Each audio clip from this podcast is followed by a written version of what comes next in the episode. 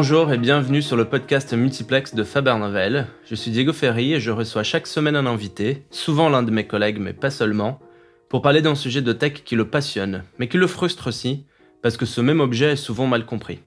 Ce podcast est né de la réalisation que le monde de la tech est plein de ces termes techniques devenus buzzwords que nous utilisons et lisons tous au quotidien sans avoir les moyens de comprendre les subtilités qui se cachent derrière. Hugo H, directeur technique et expert mobile chez Faber Novel, est mon invité ce matin pour nous parler d'un sujet chaud en ce moment dans le monde du développement mobile, les mini-programmes. Peut-être euh, en avez-vous entendu parler, cette tendance venue de Chine est en train de devenir le nouvel Eldorado des éditeurs d'applications, des GAFAM, des marques, en Europe et aux États-Unis. Hugo va nous expliquer pourquoi. Bonjour Hugo et bienvenue. Merci, bonjour Diego. Alors tout d'abord, c'est quoi ces mini-programmes? Alors, les mini-programmes, c'est un peu le sujet du moment. Euh, si j'avais dû faire euh, cette interview il y a 10 ans, je vous aurais parlé des applications mobiles et ça aurait été hyper novateur et hyper intéressant. Aujourd'hui, je pense que c'est rentré dans le quotidien de tout le monde d'avoir un smartphone, d'avoir ses applications mobiles, ça n'a plus de mystère pour grand monde. Les mini-programmes, c'est quelque chose qu'on connaît moins en Europe et qui sont vraiment développés euh, en Asie et notamment autour de la plateforme WeChat. Un mini-programme, il faut vraiment le voir comme une application au sein de l'écosystème WeChat et donc qui va utiliser les spécificités de l'écosystème WeChat euh, pour se rendre plus utile qu'une application classique. C'est un peu comme euh, un deuxième Internet au sein de WeChat alors alors, un deuxième Internet, euh, je ne sais pas, mais on peut, on peut vraiment dire que c'est comme une sorte de deuxième App Store au sein de, de WeChat. Donc, il y a vraiment le propre store au sein de WeChat. On peut euh, aller chercher par nom, on peut partager un lien à quelqu'un pour qu'il accède à un mini-programme. Il faut plus le voir, je pense, un peu comme, comme des poupées russes, des matryoshkas. Donc il y a le téléphone, le hardware, auquel on accède au travers du système d'exploitation, donc Android ou iOS. Et les applications mobiles classiques, elles vont servir du système d'exploitation pour accéder aux différents capteurs, à Internet, ainsi de suite. Aujourd'hui, un mini-programme, ça va être WeChat, qui est une application au sein du système d'exploitation. Un mini-programme va venir s'insérer au sein de WeChat. Et l'intérêt de ce mini-programme, c'est que en plus d'avoir accès aux fonctionnalités du téléphone à travers WeChat, il va aussi avoir accès aux fonctionnalités de WeChat. Et quel est l'intérêt justement d'avoir euh, une App Store supplémentaire euh, dans WeChat? Alors justement, c'est que WeChat, par rapport à iOS ou Android, qui est la couche en dessous, apporte des fonctionnalités supplémentaires. Mhm. Ce que ça apporte vraiment, c'est deux choses. C'est l'identité et le paiement qui sont vraiment facilités pour tous les mini-programmes. Tous ceux euh, qui ont déjà développé ou même utilisé ne serait-ce qu'une application savent que c'est toujours compliqué de se créer un compte, de se loguer quand on veut accéder à une application. Ou alors, quand on veut payer quelque chose sur une app, rentrer sa carte bleue, le code de vérification, le tunnel de paiement, on sait tous que ça, c'est compliqué, ça prend du temps et c'est frustrant. Ce qui se passe dans WeChat, c'est qu'une fois que vous avez installé l'app, vous avez votre identité euh, qui est déjà renseignée dans WeChat et aussi un moyen de paiement. Parce qu'il faut savoir que WeChat, c'est un peu devenu une sorte de carte bleue en Chine. Et donc, le mini-programme, à ce moment-là, lui, s'il veut simplement accéder à votre identité ou déclencher un paiement, pas besoin d'inscription, pas besoin de login, pas besoin de hmm. prendre votre carte bleue, tout est déjà dans WeChat et ça se fait en un clic. Donc c'est beaucoup plus simple et WeChat est une des applications les plus utilisées en Chine. Est-ce qu'ils sont seuls sur ces créneaux des mini-programmes? Alors, il faut savoir que c'est WeChat qui a, on va dire, inventé les mini-programmes. C'est pas si vieux, ça date de 2017 mais il faut se rendre compte euh, de l'importance que ça a pu prendre là-bas. Aujourd'hui, les derniers chiffres, c'est à peu près 4 millions de mini-programmes. Pour comparaison, sur l'App Store, il y a à peu près 2 millions et demi d'applications. Sur l'App Store de iOS. Sur l'App Store de iOS, exactement. Donc il y a quasiment deux fois plus que de mini-programmes que d'applications sur l'App Store. Aujourd'hui, sur WeChat, vous avez 450 millions d'utilisateurs actifs chaque jour. C'est énorme comme chiffre.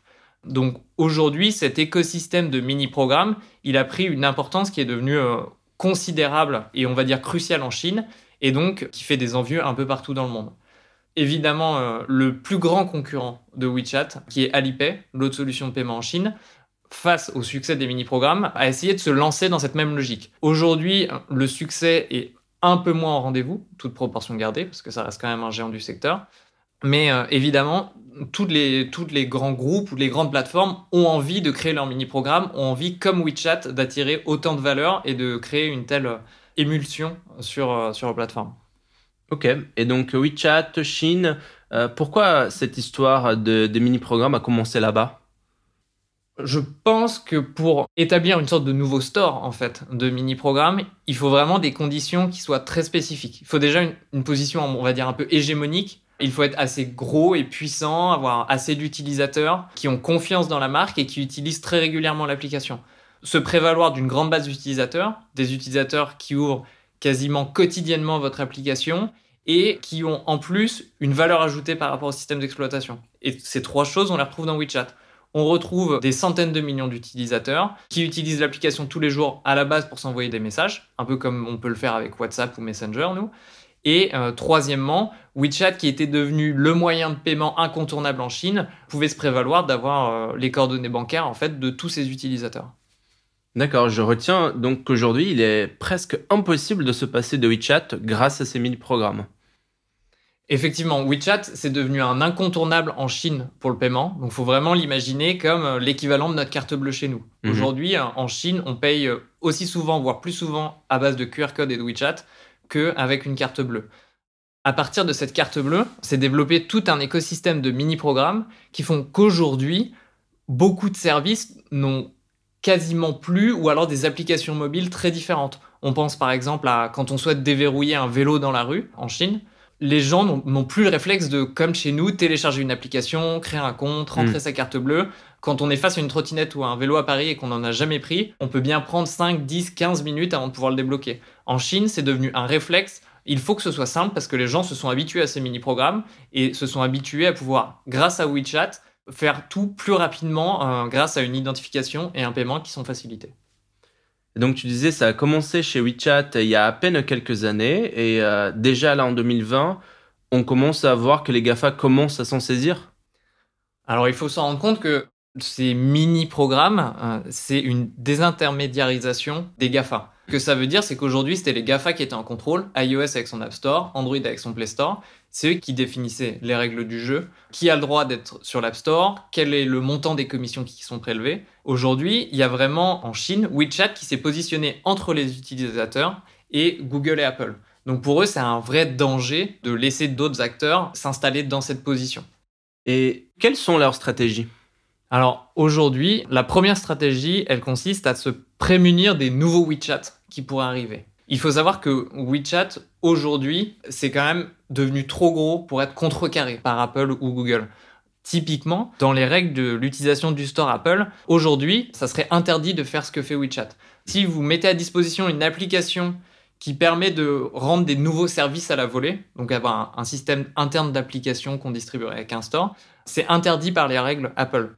Ce qu'on pourrait se dire, c'est que Apple aurait simplement à, booter WeChat hors de, son App Store. Cependant, en Chine, WeChat a une telle importance qu'Apple a plus à perdre à faire ça, parce qu'en fait, les consommateurs chinois pourraient tout simplement dire je préfère jeter mon iPhone où WeChat ne fonctionne pas qu'avoir un iPhone mais où, euh, où je ne peux pas utiliser WeChat. Et donc Aujourd'hui, ce dont on se rend compte, c'est que ça serait trop risqué pour Apple de booter WeChat en dehors de son store, notamment parce que la plupart des consommateurs chinois préféreraient changer de téléphone, avoir un téléphone sur lequel WeChat fonctionne, qu'avoir un iPhone flambant neuf sur lequel ils ne peuvent pas utiliser WeChat et donc ne pas payer dans la plupart des commerces. Donc Apple se plie à ses propres règles pour faire une exception à WeChat en Chine. Exactement. Concrètement, c'est vraiment une clé de bras qu'a fait WeChat Apple en disant on est trop important pour que vous nous sortiez du store, et donc on va se permettre des choses qu'on n'aurait pas le droit de faire. Aujourd'hui, grâce à ça, ils ont créé une position qui est tout à fait unique et qui fait peur, hein, qui fait peur à Apple, qui fait peur à Google. Donc évidemment, les règles, maintenant, elles sont appliquées de manière beaucoup plus précise à tous les acteurs pour éviter qu'ils ne deviennent trop gros pour être empêchés de devenir eux-mêmes des stores de mini-programmes. Et aujourd'hui, en fait, la parade de la part d'Apple et de Google, c'est de créer leur propres mini-applications qui viennent en concurrence directe avec les mini-programmes. Donc ils commencent à lancer des choses? Oui, alors en fait, Google a réagi, on va dire, plutôt assez rapidement. C'était il y a un ou deux ans. Ils ont lancé ce qui s'appelle les Instant Apps. Alors, vous n'en avez peut-être pas entendu parler parce que ça n'a pas été un énorme succès. C'était plus, on va dire, une démonstration technologique de la part de Google qui montrait qu'on pouvait utiliser une partie d'une app sans forcément avoir à la télécharger. Eux, ils sont calés sur le modèle qu'on connaît plutôt bien euh, en Europe et aux États-Unis, qui est en fait de la démo, un peu comme pour les jeux vidéo. Donc c'était avant d'essayer de télécharger une application, on pouvait euh, cliquer sur le bouton essayer et hop, elle s'ouvrait sans qu'on ait à rentrer dans ce processus de téléchargement et d'installation. faut comprendre que aujourd'hui, si vous allez sur la documentation de, Google, vous vous rendrez compte que les seuls use cases qui peuvent être présentés, c'est ceux qui sont vraiment liés au jeu. Donc on est vraiment resté dans l'idée de la démo. Ça a quand même été un concept qui a été assez peu poussé aux autres business, comme WeChat a pu le faire avec tous les services transactionnels de paiement. D'accord. Donc Google a essayé des choses. Est-ce que Apple a aussi essayé des choses? Alors Apple, et je pense que c'est pour ça qu'on se parle aujourd'hui, c'est euh, la grande nouveauté de la WWDC de cette année, la conférence Apple, a annoncé ce qui s'appelle les app clips. Les app clips, c'est vraiment les mini-programmes de Apple ou les mini-applications. C'est euh, comment rendre le service rendu par une application, le transformer en une sorte de mini-programme qui donc s'utilise en une trentaine de secondes, ne demande pas d'être installé ou téléchargé au préalable et qui hmm. disparaît dès qu'on a fini de l'utiliser. Les app clips, c'est vraiment ça. Et ce qui est intéressant, je pense, quand aujourd'hui on regarde la communication d'Apple, c'est qu'il le pousse sous un angle qui est complètement différent de celui des Instant Apps. On n'est pas dans la démo pour les jeux vidéo, on est vraiment pour retrouver le service clé qui est lié à une application, qu'on puisse l'utiliser simplement, sans avoir à télécharger et installer, et que l'expérience soit beaucoup plus fluide. Donc c'est vraiment dans l'esprit et dans l'idée une copie de ce qu'offrent les mini-programmes, Aujourd'hui, donc ça va sortir en septembre. Hein. Mhm. Euh, on attendra de voir ce que ça va donner à la rentrée. Mais pour moi, c'est une approche qui me semble bien plus compétitive avec les mini-programmes de WeChat. Est-ce que tu as d'autres exemples autres que les GAFA aux États-Unis qui commencent à se lancer dans ce mouvement aussi? Alors évidemment, il faut se rendre compte que d'autres gros acteurs se sont dit, mais pourquoi on ne serait pas les WeChat de l'Europe ou des États-Unis ou euh, de l'Afrique par exemple? Quand on a commencé à parler des mini-programmes et ce qu'on appelle des super apps, donc c'est les apps qui prennent une dimension euh, supérieure, qui commencent à avoir leur propre mini-programme, qui deviennent leur propre univers, on a souvent pensé notamment à la super app de la mobilité. Donc Uber a souvent été envisagé comme la super app de la mobilité où en fait on peut transporter et déplacer à peu près tout et plus seulement euh, un passager dans un taxi. Uber s'est progressivement transformé avec ses propres services en super app, notamment avec Uber Eats, qui s'est mis à livrer de la nourriture et plus seulement transporter des gens. Cependant, aujourd'hui, dans Uber, on ne retrouve pas cet écosystème de mini-programmes que des développeurs extérieurs pourraient venir pousser. Par contre, sur un autre créneau, c'est Snapchat qui très récemment a mis en place un programme de ce qu'il appelle les mini, qui seraient donc des mini-programmes au sein de Snapchat et qui, eux, utiliseraient toute la puissance du réseau de Snapchat. Donc là, on va vraiment chercher des mini-programmes qui, contrairement à WeChat, ont besoin d'identité et de paiement. Sur Snapchat, ça serait plutôt des mini-programmes ou des usages où on aurait un intérêt à avoir rapidement accès au réseau ou aux connexions d'un utilisateur Snapchat. Aujourd'hui, pareil, c'est une bêta privée, on n'y a pas encore accès. On verra ce que ça va donner, mais l'ambition est quand même moindre par rapport à celle d'Apple qui va en concurrence frontale avec WeChat. Tu m'as partagé quelques exemples à l'instant, euh, mais d'un point de vue de l'utilisateur, qu'est-ce que ça change vraiment? Alors ça, c'est vraiment intéressant, je pense, comme question, parce que c'est ça qui fait le succès des mini-programmes WeChat, et je, pense qu'aujourd'hui, notamment en Europe, on comprend peut-être pas vraiment l'intérêt de ces mini-programmes par rapport à une application classique. Donc il faut vraiment s'imaginer dans le cadre d'un service très ponctuel sur lequel on peut rester en 30 secondes, on a besoin de quelque chose, on donne très peu d'infos et 30 secondes, une minute plus tard, le service est rendu. Un exemple, tout à l'heure j'ai cité débloquer un vélo ou une trottinette dans la rue. On a tous connu le fait de télécharger l'app, s'inscrire, rentrer sa carte bleue. Ça a été frustrant pour tout le monde. Donc ça c'est un exemple assez concret. On a aujourd'hui un exemple qui est aussi intéressant, c'est tout ce qui est lié aux, transactions, par exemple dans un restaurant. Aujourd'hui, si vous allez en, en Chine, on vous apporte pas le menu, vous avez un QR code sur la table. Et quand vous scannez ce QR code, ce qui s'ouvre, c'est le menu du restaurant. Mais c'est pas seulement du visuel. Ce visuel, on a pu le retrouver pendant le Covid. Il y avait des restaurateurs parisiens qui euh, permettaient en fait de récupérer le menu sans avoir à toucher la carte. Mais c'était purement euh, de l'affichage. Là où on rentre vraiment dans la transaction et dans le mini-programme, c'est que ce fameux mini-programme, en plus d'avoir la carte, il vous permet de choisir vos plats, de commander, de payer avec WeChat, et tout ça se fait de manière complètement automatique. Vous n'avez pas d'app à télécharger, ça prend 30 secondes, vous avez payé. À travers le QR code qui spécifiait non seulement le restaurant mais aussi votre numéro de table, le restaurant reçoit la commande, sait à qui aller la servir et tout s'est fluidifié. Donc voilà, là on est vraiment dans l'idée de une transaction qui prend 30 secondes, une minute et pour laquelle on n'aurait jamais l'idée de télécharger l'appli du restaurant, de se créer un compte, de rentrer sa carte bleue parce que ça serait beaucoup plus simple de faire à l'ancienne en mmh. allant voir le serveur. Mais aujourd'hui, les mini-programmes arrivent vraiment à briller. Donc un des grands intérêts pour l'utilisateur, c'est l'expérience dans l'usage, la simplicité, mais aussi la sécurité. Par exemple, ne pas devoir entrer sa carte bleue partout. Oui, alors euh, là, c'est euh, s'en remettre à, une instance supérieure. Donc en Chine, c'est WeChat. Si vous êtes sur iOS, ça peut être Apple Pay, à qui vous avez donné euh, les, clés de votre banque et de votre mm. carte bleue. Et oui, de se dire que ces intermédiaires, un peu comme pour l'identité à une époque, on s'est dit qu'on allait arrêter de créer des comptes partout et utiliser l'autre Google. L'idée, c'est que effectivement, pour le paiement, on peut éviter de distribuer son identité ou ses paiements sur une multitude de plateformes. On a parlé du côté des utilisateurs. Euh, je m'intéresse maintenant au côté des marques. Est-ce que c'est intéressant pour les marques aussi? Alors, c'est hyper intéressant cette question pour les marques parce que pour eux, c'est un peu à double tranchant. D'un côté, c'est hyper intéressant parce que c'est un nouveau point de contact, donc ça va permettre aux marques de rentrer en contact avec leurs utilisateurs d'une nouvelle manière.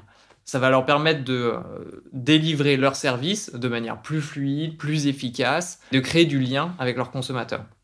D'un autre côté, ce dont on se rend compte, c'est qu'on brise un peu le lien sur la durée qu'on avait su installer avec les applis mobiles.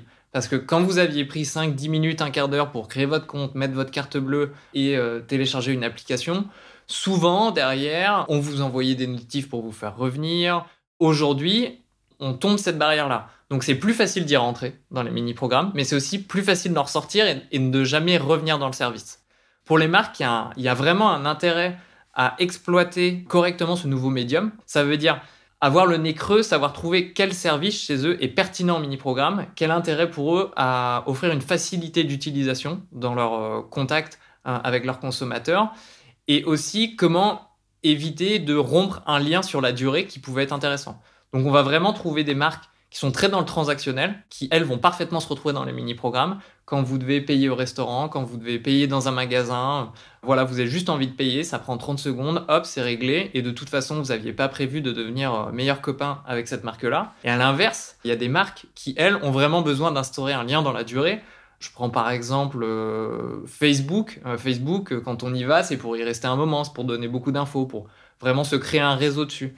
Donc Facebook aurait quand même peu d'intérêt à offrir son service sous forme de mini-programme, ou en tout cas pas l'intégralité. Je peux aussi citer l'exemple des applications de gestion de compte en banque, comme Banking. Aujourd'hui, quand on prend le temps de rentrer tous ses comptes, de paramétrer un peu tout ça, on n'a pas envie que l'expérience s'arrête euh, au bout d'une journée. Donc pour ces marques-là, c'est pas forcément pertinent les mini-programmes. Et pour d'autres, typiquement des magasins comme euh, Leroy Merlin ou même des applications comme celle qu'on connaît bien chez Faber Novel, qui est MyCanal, qui permettent de consommer de la vidéo, ben peut-être qu'on peut se dire consommer de la vidéo euh, sur du one shot, ça peut être intéressant à travers un mini programme, ce qui peut nous faire mettre le pied dans la porte, on va dire. Et si l'expérience est réussie et elle plaît à l'utilisateur, ensuite de créer un lien plus durable et là mhm. de leur faire télécharger l'application et prendre un abonnement et ainsi de suite. D'accord, encore la notion d'essayer un service avant de s'engager plus sur le long terme. Voilà, alors il y a vraiment la notion d'essayer. Je pense qu'il y, y, a deux dimensions. Il y a la notion euh, faut faire attention avec la notion d'essai parce qu'on a vu que Google s'est un peu planté en faisant que des applis démo. Mais c'est vrai que c'est intéressant pour plein de services qui veulent euh, distribuer une petite partie de leur valeur très ciblée à un utilisateur. Ça peut être intéressant de leur faire essayer le service et du coup de retenir les gens si ça leur plaît.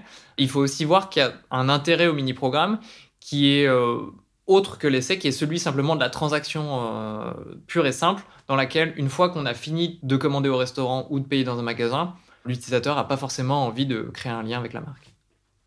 Donc euh, demain, tu es en relation avec une marque euh, qui se pose ces questions, des, mini-applications.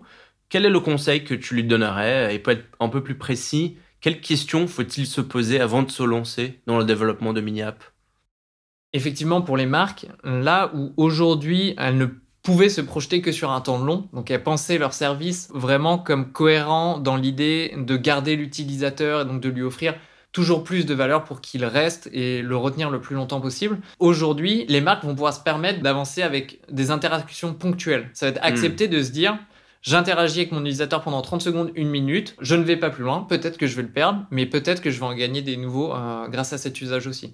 Donc c'est dans la manière dont on pense les applications, on va plus être seulement dans je dois offrir énormément de valeur parce que mon utilisateur a mis 5 minutes à se loguer et 10 minutes à rentrer sa carte bleue.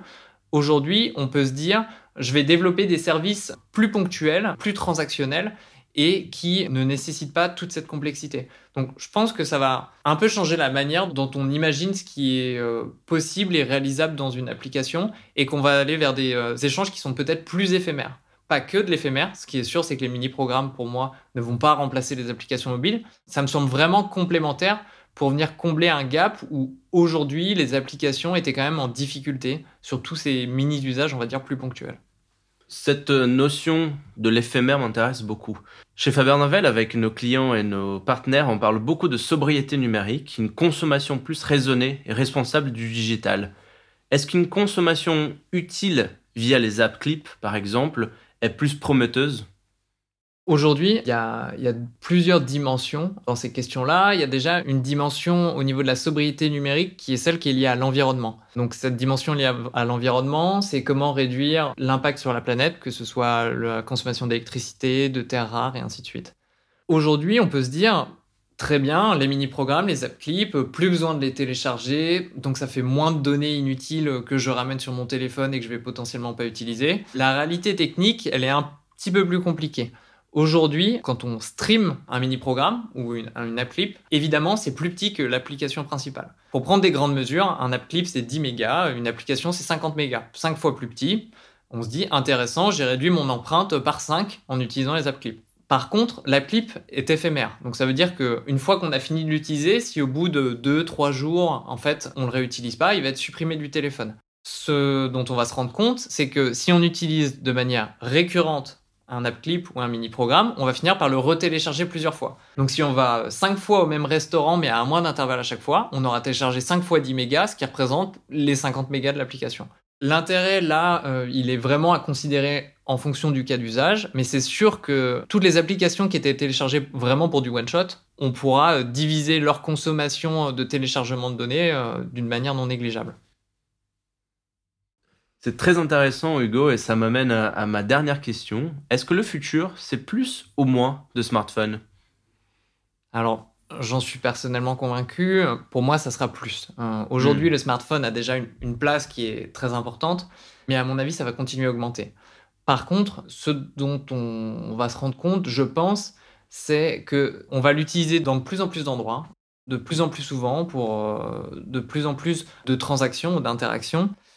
Mais ce qui apporte ces mini-programmes et ces app clips, c'est principalement des interactions qui seront plus ponctuelles et on va dire euh, plus frugales ou limitées à leur utilité, à leur essence même. Ça veut dire qu'on va arrêter de donner effectivement son numéro de carte bleue ou son identité à tout le monde, mais on va simplement utiliser un mini-programme qui utilise l'identité qui est centralisée. Ces mini-programmes ou ces app clips, on va les utiliser une fois quand on est au restaurant et 24 heures après, quand on en sera parti, elles auront disparu de notre téléphone. L'idée, c'est que oui, plus de smartphones, mais de manière, on va dire, plus ciblée, plus concrète et peut-être moins envahissant, comme on a pu connaître les applications mobiles qui, depuis maintenant 5 ans, comme euh, Facebook, Twitter ou autres, qui vraiment, euh, elles, essayent de s'accaparer un maximum de temps de cerveau disponible. Aujourd'hui, je pense qu'avec ces mini-programmes qui sont plus ponctuels et plus transactionnels, on est vraiment là pour rendre du service, on rend le service et après on s'arrête on arrête de consommer du temps de cerveau disponible aux utilisateurs. Et ça, je pense que c'est intéressant. C'est plus de smartphones, mais mieux. Très clair. Merci beaucoup Hugo, c'est un sujet génial. Merci beaucoup Diego. À vous auditeurs, je rappelle que s'il existe un sujet ou une question tech que vous souhaitez nous proposer, vous pouvez toujours nous écrire. L'adresse, vous la connaissez, multiplex.fabernovel.com. C'est la fin de l'épisode d'aujourd'hui. Je vous donne rendez-vous jeudi prochain pour parler de code, ou plutôt de no-code et low-code, cette nouvelle tendance dans le monde du numérique. L'épisode d'aujourd'hui a été produit, écrit et réalisé avec l'aide de Marina Dislich. C'est tout pour le multiplex d'aujourd'hui, je suis Diego Ferry et à jeudi prochain.